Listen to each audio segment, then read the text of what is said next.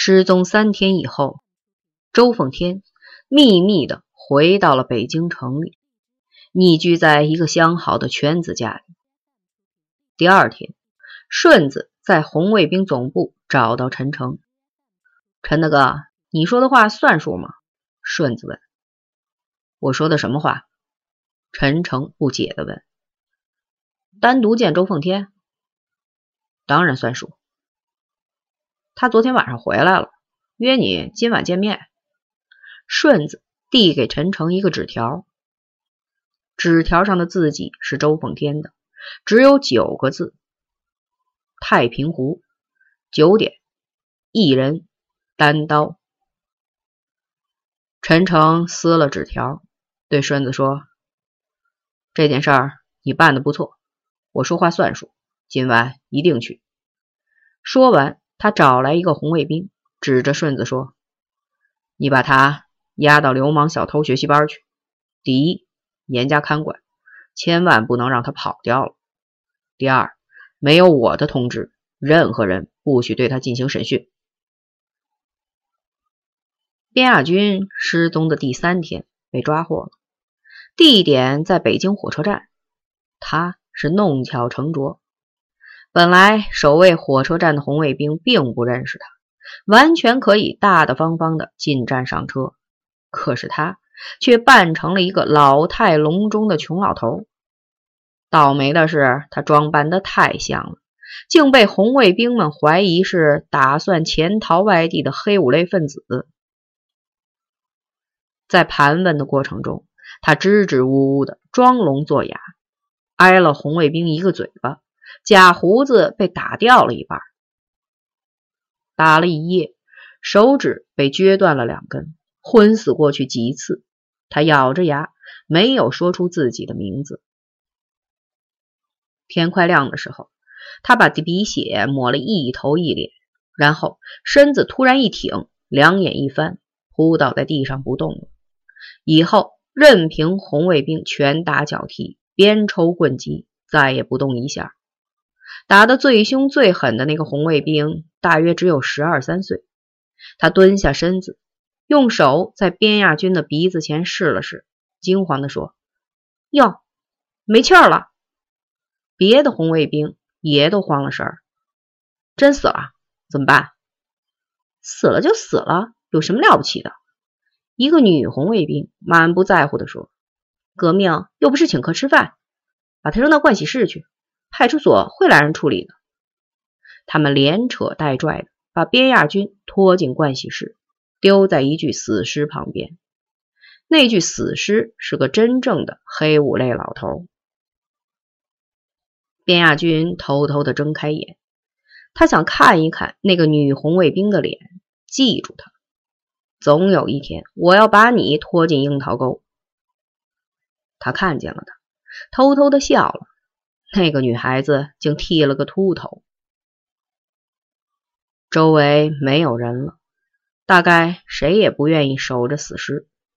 他飞快的爬起来，跑进厕所，把自己关进一个便池的格扇里。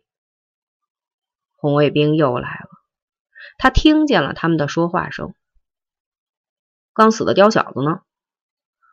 车站派出所的人弄走了吧？他是真死了还是假死了？那还假得了！我亲手打死人了，真够可怕的，就跟做梦似的。阶级斗争，你死我活。红卫兵又走了。边亚军用肿胀的手蘸着便坑里的残水洗了脸，抹干了头发，然后他挺了挺胸脯，精神焕发的走了出来。盥洗室外站着一个人，是段兵。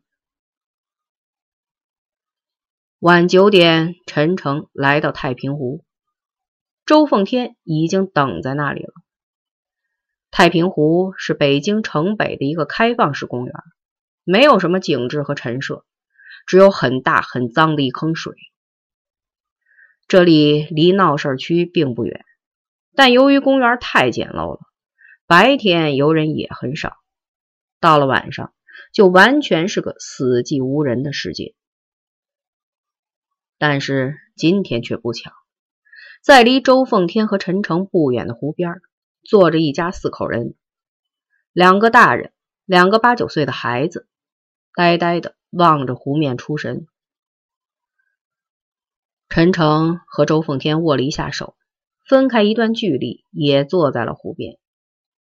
他们必须等那一家人走了以后才能动手。坐了一会儿，周凤天说：“我八点就来了，没有地方去，一直在这坐着等你。”陈诚没有说话。周凤天又说：“我来的时候，这家子人就在这儿了，全家人搂在一起哭，哭哭的死去活来的。大概他们哭够了，就会跳到湖里去。”我在这坐着，妨碍了他们。陈诚说：“畏罪自杀，死有何喜？咱们两个人之中有一个人也会死在这里。”说完，他站起身：“我们另选个地方吧。”可以。周凤天也站了起来，拍拍屁股上的土。他还是目不转睛的望着那一家人，说：“不过，你说畏罪自杀？”那两个孩子才八九岁，有什么罪？陈诚叹了口气说：“这样的事情最近发生的太多了。不过一家人有老有小的，很难真的就死了，往往是哭上一阵子，又硬着头皮活下去。除非那个男的或女的决心特别大，心特别狠。”周凤天笑了：“陈诚，你说？”我现在走过去，用刀刺死那个男的，是不是就等于救了两个孩子？陈诚没有说话。还有，如果那个男的是反革命，企图畏罪自杀，我现在去刺死他，是不是给革命除了一害，立了一功？陈诚看了周凤天一眼，冷冷的说：“你这些问题是流氓的逻辑，我无法回答你。走吧。”咱们找个地方解决咱们之间的问题。周凤天又笑了，说：“陈诚，你们准备突然下手把我打死，这就不是流氓的逻辑了。”当然也是。陈诚也笑了，因为学校里的不少红卫兵又怕你又恨你，不除掉你就会影响革命的发展，所以只能出此下策。现在你不是有备而来的吗？我到这里来不是准备死的，也不敢和你对打，杀死你。周凤天又坐下了，眼睛还是紧盯着那一家人。我准备投降，可以？那你现在就跟我回学校，到红卫兵总部去。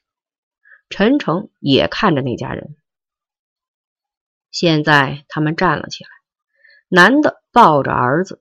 女的抱着女儿，又哭成了一团。我有个条件，希望你能同意。周凤天又站了起来，紧张的注视那四口人。他们现在要跳湖了，你看他们在干什么？我不能保证你不挨打，更不能保证你不被打死。陈诚说。不远处。那一家人排成一排，很庄严的唱起了国际歌，歌声如泣如诉，断断续续的。不过，那个当爸爸的却很镇定，歌声低沉有力，手上还挥着节拍。打死我，我认命。我的条件是，给我三天期限，三天以后我自动投案，任凭你陈诚处置。你打算在这三天里干些什么？救人。不远处，一家人开始下水了。父母抱着孩子，夫妻互相搀扶，一步步走向湖中。陈诚和周凤天对视了一眼，不约而同的向那边跑过去。一边跑着，陈诚一边高声喊着：“上来，快上来！我是红卫兵。”周凤天。直接跑进水里，挡住了那一家人。他拔出刺刀，用刀尖挑着那个男人的衣领，恶狠狠地说：“想死，太便宜你们了！上去！你不上去，我当着你的面把这两个孩子刺死。还有，他斜瞟了那个母亲一眼，这个女的长得还可以，得让我玩一回。”流氓！自杀者愤怒地瞪着周凤天。对，你们碰上流氓了，认倒霉吧！快上去，要不我动手了。他夺过一个孩子，撒腿就往岸上跑。在他身后，夫妻两人紧紧地追上来。走出公园时，陈诚问周凤天：“既然你已经跑了三天，再多三天有什么不行的？为什么要让我给你个期限？”因为我想向你借两个人。谁？顺子，保安。第二天上午，周凤天径直来到关押流氓小偷的教室，旁若无人的推门进去。教室里，玩主们正排成一排，低头弯腰，面墙而立。一个女红卫兵高声的朗读《红卫兵纠察队通告》，通告严厉警告社会上的一切流氓无赖，必须在近日内向红卫兵自首，否则后果自负。保安顺子，你们出来，跟我走。周凤天面无表情的喊了一声，他的语气坚定，不容置疑，就像是大夫在呼叫病人。那两个人也是久经阵战的人，听到周凤天的喊声，立刻挺起胸，毫不迟疑的向教室外走去。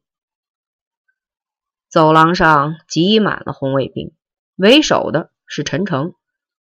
双方对视着，谁都不说话，目光像箭一样在拼挡格击。过了好久，陈诚突然侧过身子，指着身后的红卫兵对周凤天说：“你说，他们中间的哪一个向你走漏了消息？”说。未等周凤天回答，陈诚向红卫兵们挥了一下手，恶狠狠地说：“让开，让他们走。”人们闪开一条道，周凤天三个人大步的走了出去。